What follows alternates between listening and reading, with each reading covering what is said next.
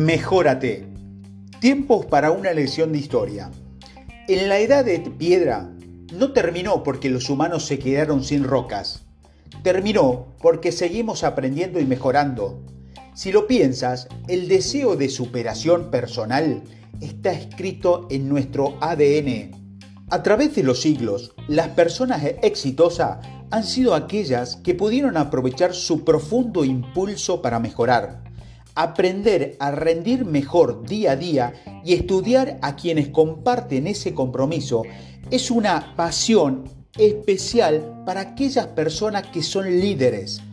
Aquí te quiero compartir algunas superaciones personales que están eh, escritas en el libro A veces se gana, a veces se aprende de John Maxwell.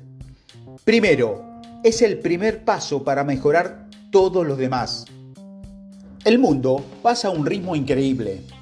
Bromé sobre el final de la Edad de Piedra. Algunos arqueólogos creen que ese periodo duró millones de años, pero la Edad de Bronce, que siguió, duró solo 2000 años.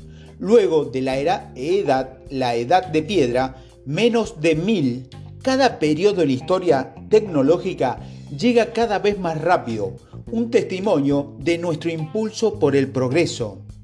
Ahora, en la era de la información, los avances se aceleran a tasas incomprensibles. Según un, estudio de la Universidad de California, la cantidad de información producida en todo el mundo en el 2002 fue 5 exabytes, equivalente a 35.000 copias digitalizadas de los 17 millones de libros en las bibliotecas del Congreso, que eso fue antes que Twitter, Facebook y YouTube y otros llevaran el crecimiento exponencial de la expresión humana a un, nuevo nivel. Hewlett Packard estima que para el 2020, para este año, se crearán 50 zettabytes de información nueva cada año. Un zettabyte es un es 1000 exabytes. El resultado final es claro, si no avanzas, el mundo te está pasando. Segundo, se requiere abandonar tu zona de confort. En Crimen y Castigo, el protagonista, Fyodor, observa. Dar un paso, pronunciar una palabra, es lo que la gente más teme. En cambio, la gente debería temer lo contrario, no dar ese paso. Si no salimos de nuestra zona de confort y nos adentramos en lo desconocido, no creceremos. La seguridad no nos lleva hacia adelante, no nos ayuda a superar los obstáculos, no conduce al, progreso. Nunca llegarás a ningún lugar interesante si siempre haces lo seguro. En cambio, debes renunciar a la seguridad para mejorar. El progreso no es solo un paso, debes seguir marchando, comprometiéndote con la mejora que has comprometido realizar. El orador Peter Lauer dijo una vez, el rango más común que has encontrado en las personas exitosas es que conquistaron la tentación de rendirse. Enfrenta tus miedos, sal de tu zona de confort y prueba cosas nuevas. 3. No se trata de soluciones rápidas. Vivimos en una sociedad con la que yo llamo enfermedad del destino. La gente quiere hacer lo suficiente para llegar y luego quiere retirarse. Todos buscan una solución rápida, pero lo que realmente necesitan es estar en forma. Las personas que buscan soluciones fáciles dejan de hacer lo correcto tan pronto como se alivian la presión. Las personas que persiguen la buena forma física hacen lo que deberían hacer sin importar el qué. Esa es la verdad. Los perdedores no pierden porque se centran en perder, pierden porque se centran, se centran en sobrevivir. ¿Cuál es tu posición? ¿Estás obsesionado con la salida fácil? ¿O eres el tipo lento pero constante que sigue trabajando para mejorar? Esas son las personas que se dirigen hacia el éxito. Cuarto, es un compromiso diario.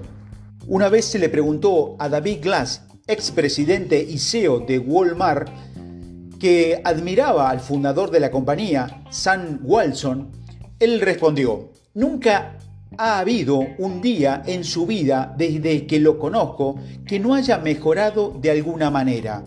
Ahora sé que es un logro. Una hora por día de estudio lo colocarán en la cima de tu campo dentro de tres años. Dentro de cinco años serás una autoridad nacional.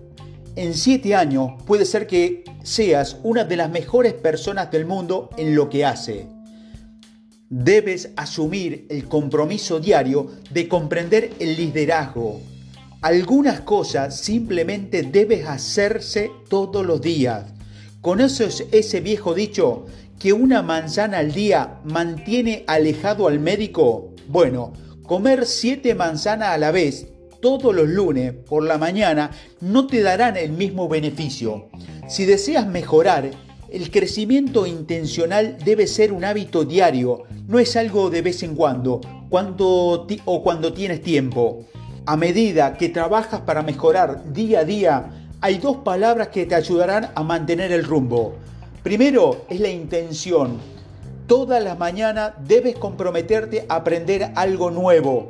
A medida que avanza el día, estar consciente de cosas que ayudarán, que te ayudarán a mejorar.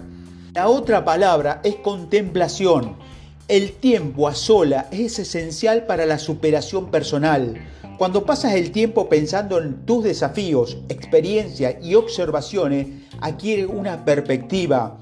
Puedes evaluar pérdidas, errores y aprender de ellos. Estos momentos tranquilos también son tiempo para una conversación positiva. Las palabras más importantes que pronunciaremos son aquellas que nos decimos a nosotros mismos, sobre nosotros mismos cuando estamos solos.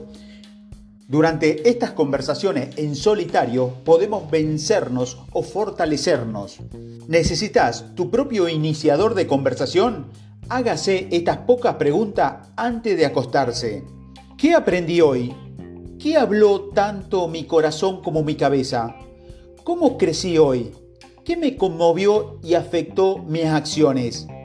¿Qué haría de manera diferente? A menos que puedas decir esto específicamente, no he aprendido nada. Una de las cosas que debes hacer durante una conversación privada es no compararte con los demás. Hay una razón para esto. El deseo no es superar a los demás, sino superarse uno mismo día tras día y la intención y la contemplación te ayudarán a hacer eso.